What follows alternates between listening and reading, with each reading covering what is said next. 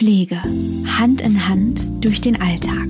Wir klären grundlegende Abläufe, geben Ihnen Hilfen an die Hand und verschaffen einen Überblick über die wichtigsten Leistungen, damit Sie in einer Pflegesituation die beste Unterstützung erhalten. Eine Podcast-Serie des Ausgesprochen Menschlich Podcasts der AOK Sachsen-Anhalt.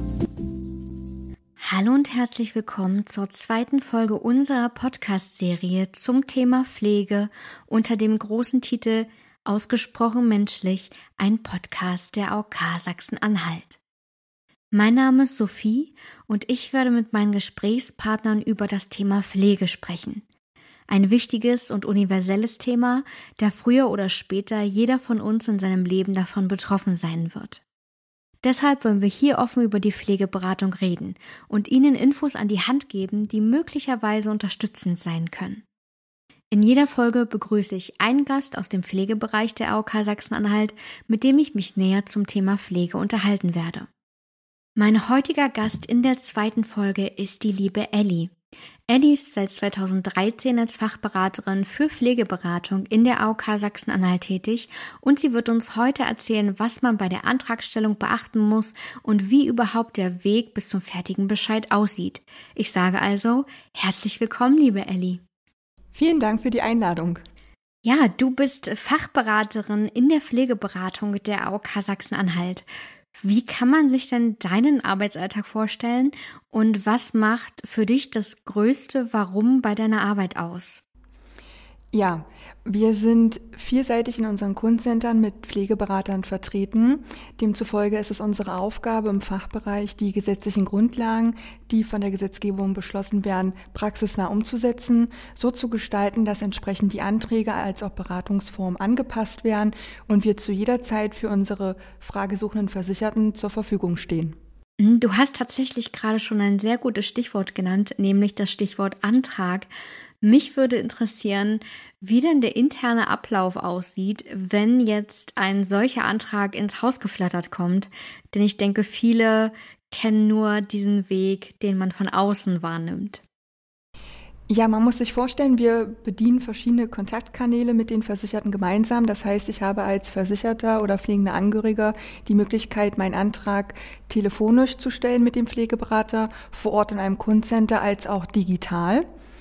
Je nachdem, wie der Antrag bei uns eingeht und durch wen, denn der Antrag kann nicht nur durch den Versicherten selbst, auch als auch von den pflegenden Angehörigen, Betreuern und Bevollmächtigten gestellt werden, kommt dieser Antrag dann zu uns in die Pflegekasse und dort wird dann ein Auftrag an den medizinischen Dienst ausgelöst und der medizinische Dienst übernimmt dann die Begutachtung der aktuell vorliegenden Pflegesituation.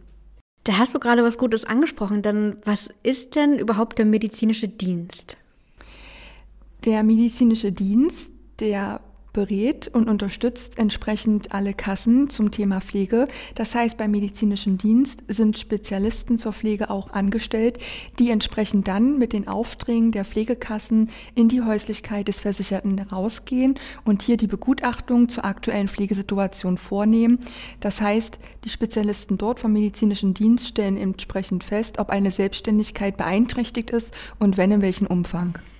Genau dazu würde mich tatsächlich interessieren, welche Bewertungsmodule einer Feststellung der Pflegebedürftigkeit es gibt, beziehungsweise nach und an welchen Kriterien das festgemacht wird.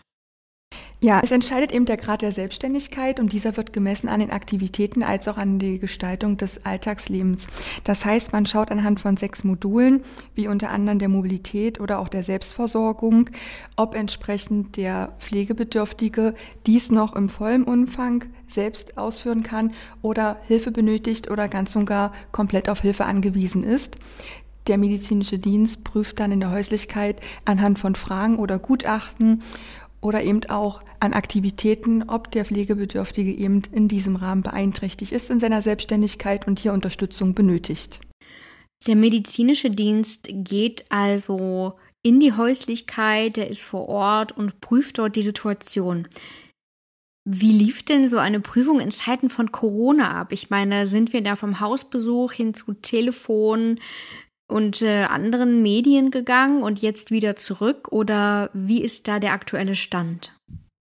Genau, aufgrund der Corona-Schutzmaßnahmen war es leider nicht möglich, in allen Fällen entsprechend eine Begutachtung in der Häuslichkeit durchführen zu lassen.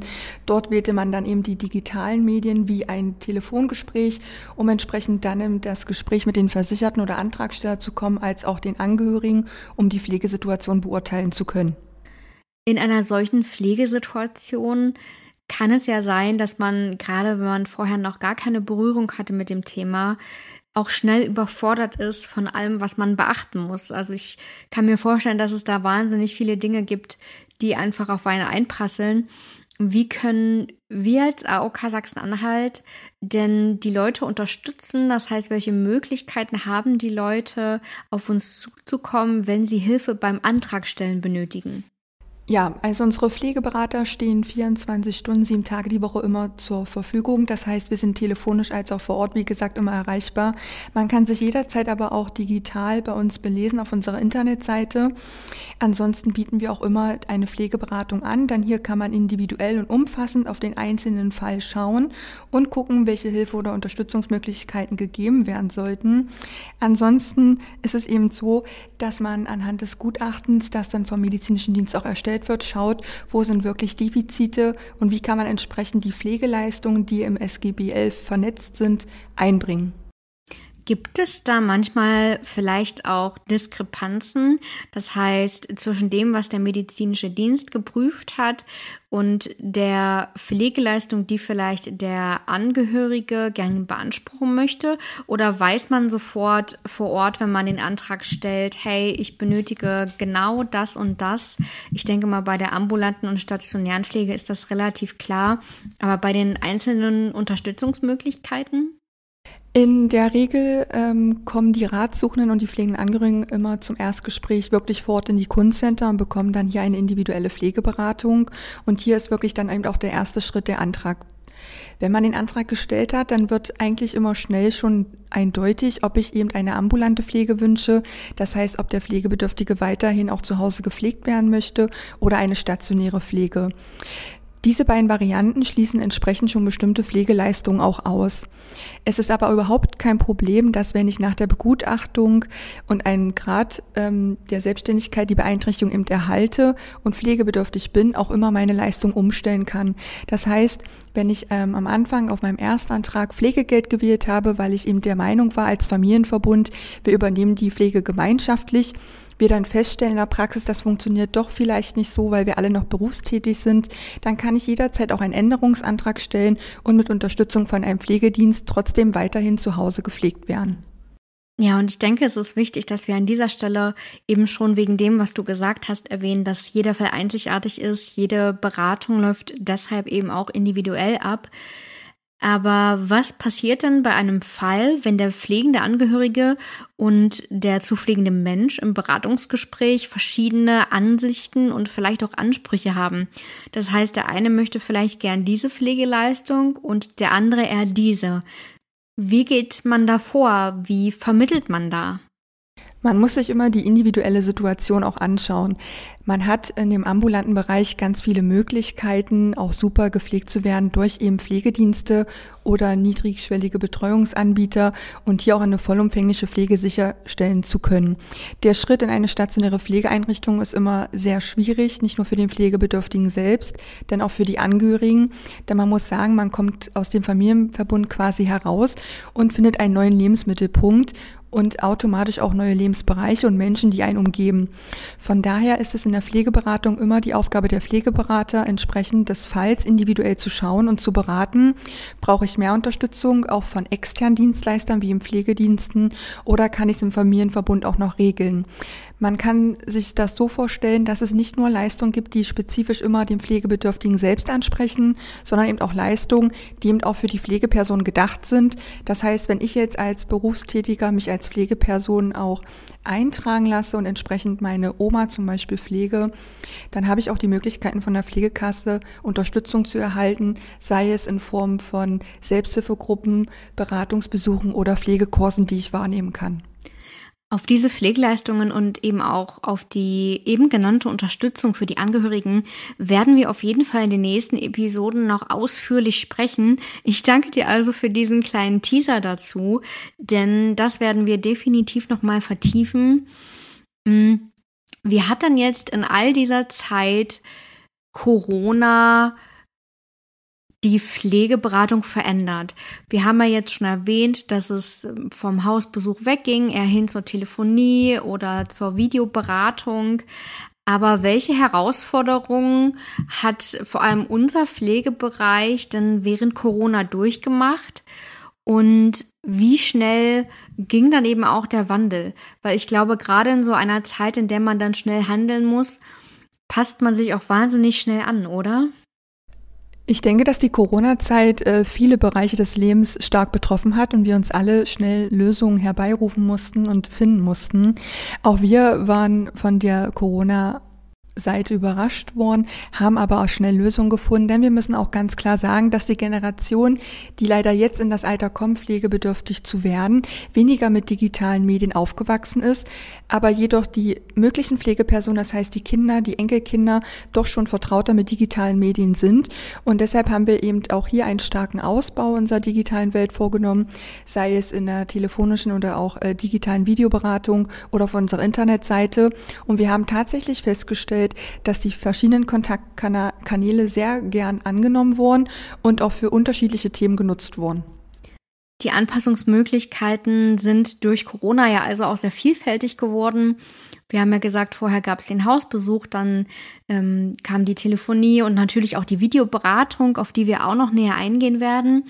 Hm, hat man denn nach Ablehnung eines Antrages, über dessen Weg wir ja jetzt ausführlich gesprochen haben, auch eine zweite Chance auf eine zweite Prüfung oder einen zweiten Hausbesuch. Das heißt, wenn mein Antrag abgelehnt wurde, kann ich nochmal auf die AOK Sachsen-Anhalt zukommen? Und wenn ja, wie wäre da der Ablauf? Ähm, man muss sich vorstellen, dass diese Prüfung der Beeinträchtigung der Selbstständigkeit immer eine Momentaufnahme ist. Das heißt, wir wissen das alle von uns selbst. Es gibt Tage, da fühlen wir uns besser und es gibt Tage, da fühlen wir uns schlechter.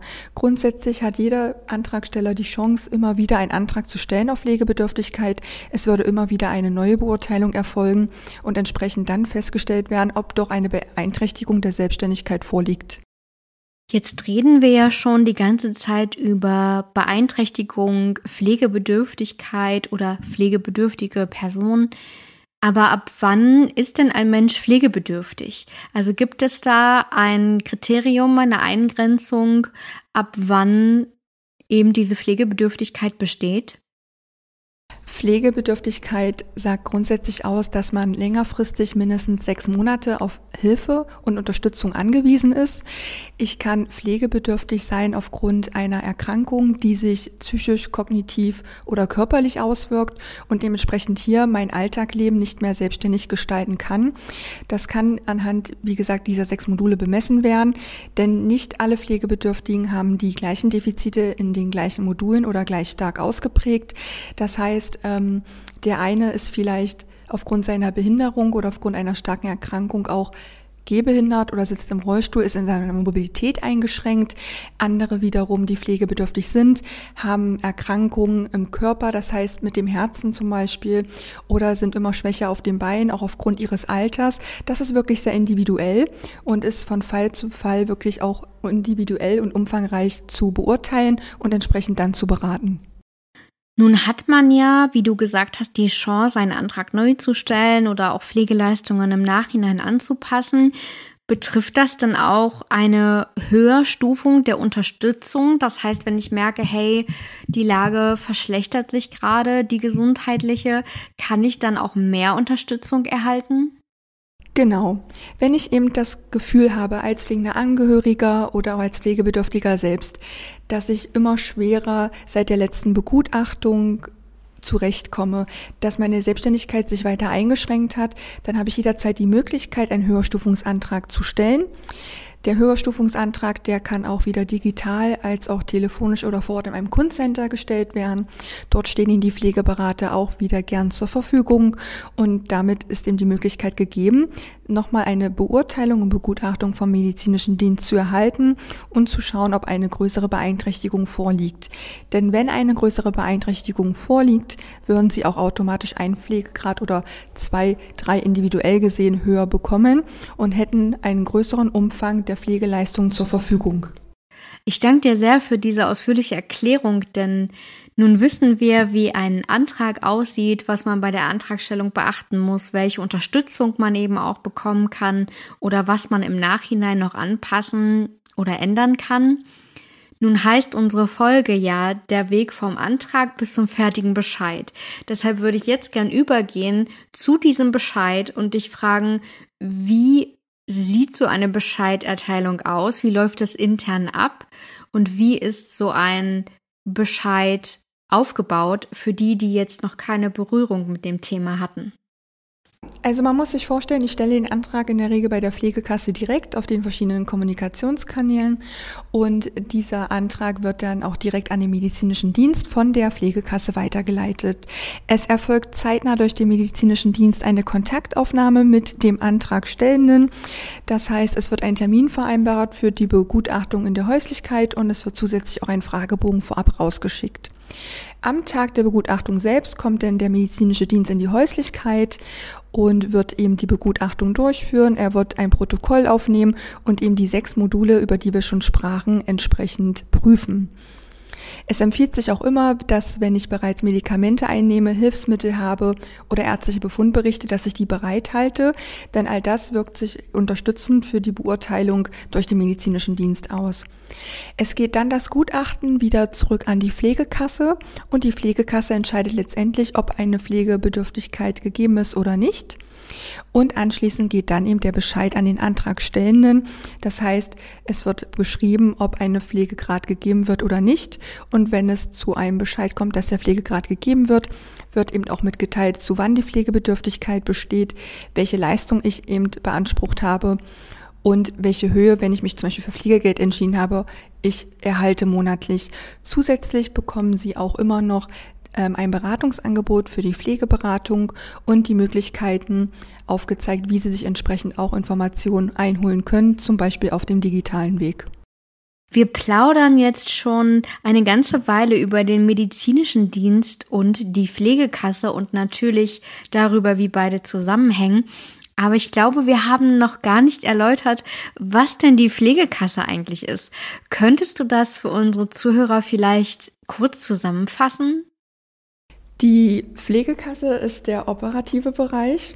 Das heißt, dort sitzen alle Spezialisten zur Pflege und unsere Kollegen in der Pflegekasse bearbeiten quasi die Anträge und auch die laufenden Pflegefälle. Das heißt nicht nur die Antragseingänge und die Bescheiderteilung, sondern auch zu allen anderen Leistungen. Ich habe ja wirklich eine Vielfalt von Leistungen, die wir noch kennenlernen werden zu der Pflege. Und all die Anträge, die dort entsprechend gestellt werden müssen, werden dort bearbeitet, genehmigt, geprüft und gegebenenfalls auch nochmal Kontakt zum Versicherten aufgenommen. Pflegekasse und medizinischer Dienst hängen also sowohl bei der Antragstellung als auch natürlich bei der Bescheiderteilung sehr, sehr eng zusammen. Und dann gibt es natürlich auch noch uns als AOK Sachsen-Anhalt. Deshalb möchte ich gern wissen, wie der allererste Schritt aussieht, wenn ich jetzt ins Kundencenter komme, ich vielleicht ganz viele verschiedene Sachen im Kopf habe, weil alles sehr schnell gehen muss. Ich habe zu Hause einen zu pflegenden Angehörigen und brauche jetzt so schnell wie möglich Hilfe. Ich komme also zu uns ins Kundencenter und frage um Unterstützung. Wie sieht ab da der Ablauf aus, bis dann eben der Antrag gestellt wird? Als allererstes äh, bedarf es immer der Prüfung der aktuellen Ist-Situation. Das heißt, was liegt vor, welche eine Situation liegt in der Häuslichkeit zu Hause vor, dass derjenige zu uns in die Kundenberatung kommt und sich beraten lassen möchte. Ist es wirklich so, dass ein dauerhafter Zustand der Beeinträchtigung vorliegt oder nur ein temporärer Zustand der Beeinträchtigung. Das geht auch immer zu unterscheiden. Und dann obliegt es eben gemeinsam mit dem Versicherten oder Ratsuchenden, einen Antrag schnellstmöglich zu stellen. Unsere Pflegeberater stehen da, wie gesagt, auch jederzeit zur Verfügung. Und man schaut dann eben immer schon in der Erstpflegeberatung, welche Leistungen könnte man in Anspruch nehmen und wie wirkt sich entsprechend eine mögliche Leistungsgewährung auch aus. Welche Vielfältigkeiten der Pflege kann ich nutzen, um auch hier nicht allein zu stehen. Ja, die Unterstützung ist ja wirklich wahnsinnig wichtig in einem solchen Moment. Deshalb haben wir ja auch schon festgestellt, dass der Leistungsanspruch sich ändern kann. Und in der Pflege ist es ja nun mal so, dass es sich zum Positiven oder zum Negativen ändern kann. Wir wissen also schon, dass es möglich ist, diesen Anspruch anzupassen. Aber wie würde da der genaue Ablauf aussehen oder die erste Anlaufstelle, wenn ich eben wirklich eine Leistung zeitnah anpassen muss? Der erste Weg wäre tatsächlich immer die Kontaktaufnahme mit der Pflegeberatung, denn unsere Pflegeberater sind entsprechend qualifiziert und stellen dann mit den Ratsuchenden im Gespräch fest, ob es zu einer Antragstellung wiederkommen sollte, sei es eben der schlechtere Zustand, dass man sagt, man müsste einen Antrag auf Höherstufung stellen. Dann können wir das gleich gemeinsam mit dem Versicherten machen oder er kann es eben auch selbst machen, wenn es ihn über Nacht überkommt und er berufstätig ist und die digitalen Medien vorrangig nutzt. Und dann wäre das Verfahren wie beschrieben, dass man sagt, es würde eine neue Begutachtung ausgelöst werden und der medizinische Dienst würde zur Überprüfung wieder in die Häuslichkeit kommen. Es ist schön, dass du das jetzt schon mehr oder weniger beantwortet hast, denn das wäre tatsächlich meine nächste Frage gewesen, ob der medizinische Dienst das zweite Mal in die Häuslichkeit kommen muss und dann eben sicher ja auch nochmal ein zweites Gutachten erstellt wird. Läuft der Bescheid dann beim zweiten Mal genau gleich ab oder gibt es da Unterschiede zum ersten Mal? Also der medizinische Dienst ist immer dazu angehalten, entsprechend eine neue Begutachtung durchzuführen und hier auch anhand der Module zu schauen, wie hat sich die Veränderung quasi fortgeführt, in welchen Bereichen oder Modulen gab es Veränderungen, gab es Verbesserungen, Verschlechterungen, um dann festzustellen, anhand eines Punktesystems ist ja eine starke Beeinträchtigung gegeben, eine starke Verschlechterung. Und dann kann es eben der Fall sein, dass, wenn die Oma vorher Pflegegrad 2 hat, dann mit Pflegegrad 3 entsprechend beurteilt wird. Das ist ja, muss man sagen, auch einer der Gründe, warum wir diese Podcast-Serie Pflege gestartet haben, um zusätzlich noch Infos zu vermitteln. Und genau deshalb würde ich gerne noch wissen wollen, ob wir denn noch andere Quellen zur Verfügung haben oder wie die Menschen schnellstmöglich eben in einer solchen Notsituation, in der ja auch viel Überforderung da sein kann, Infos bekommen. Wir bedienen verschiedene Medien und Quellen. Ähm, ganz klassisch, wie man es auch noch kennt, als die digitale Welt nicht weit fortgeschritten war, sind die Flyer. Wir haben nach wie vor Flyer spezifisch auf bestimmte Pflegethemen bezogen, die entsprechend in den Kundenzentren auch bei der Pflegeberatung ausgegeben werden, sei es zu Wohnumfeld verbessernde Maßnahmen oder zum allgemeinen Weg in der Pflege. Des Weiteren haben wir auch immer die Möglichkeit, auf unsere Internetseite zu verweisen, denn auch hier gibt es viele Links und Tools, auf die sich ähm, die Beratsuchenden entsprechend stützen können und hier sich auch informieren können. Und ein wichtiges Beratungsinstrument in der Pflegeberatung selbst ist der Versorgungsplan, denn hier wird aufgenommen, wie die aktuelle Ist-Situation ist und wie die Soll-Situation, also eine Verbesserung der aktuellen Situation erreicht werden soll. Ja, gerade weil es eben ein solcher individueller Prozess ist, ist es eben auch wichtig, die Menschen auf verschiedenem Wege zu erreichen. Das heißt, entweder, ich sag mal in Anführungszeichen, oldschool über Flyer oder über die Gesundheitswelt, über verschiedene Online-Medien. Die Vielfalt ist inzwischen ja wirklich groß. Und ja, an dieser Stelle können wir eben gerade auch nochmal auf unsere Gesundheitswelt hinweisen. Das heißt, wenn Sie wirklich einen Überblick über Informationen suchen oder sich einen Überblick verschaffen wollen über unseren Pflegebereich, dann sind Sie da definitiv an der richtigen Stelle. Da wir gerade schon über diese gesamte Vernetzung gesprochen haben. Wir haben ja in Sachsen-Anhalt auch eine regionale Vernetzung.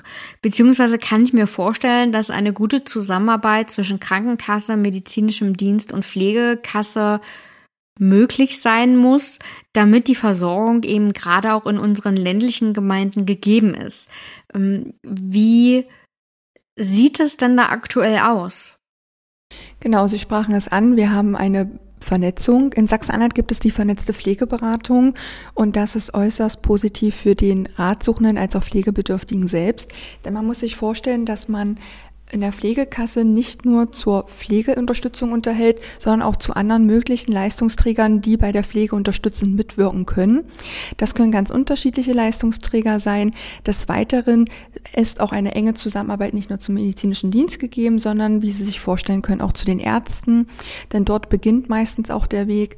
Die Ärzte stellen bestimmte Diagnosen fest. Der Versicherte sucht die Ärzte auf, wenn er Wehwehchen hat. Und dann ist der, der Weg immer zur Pflegekasse.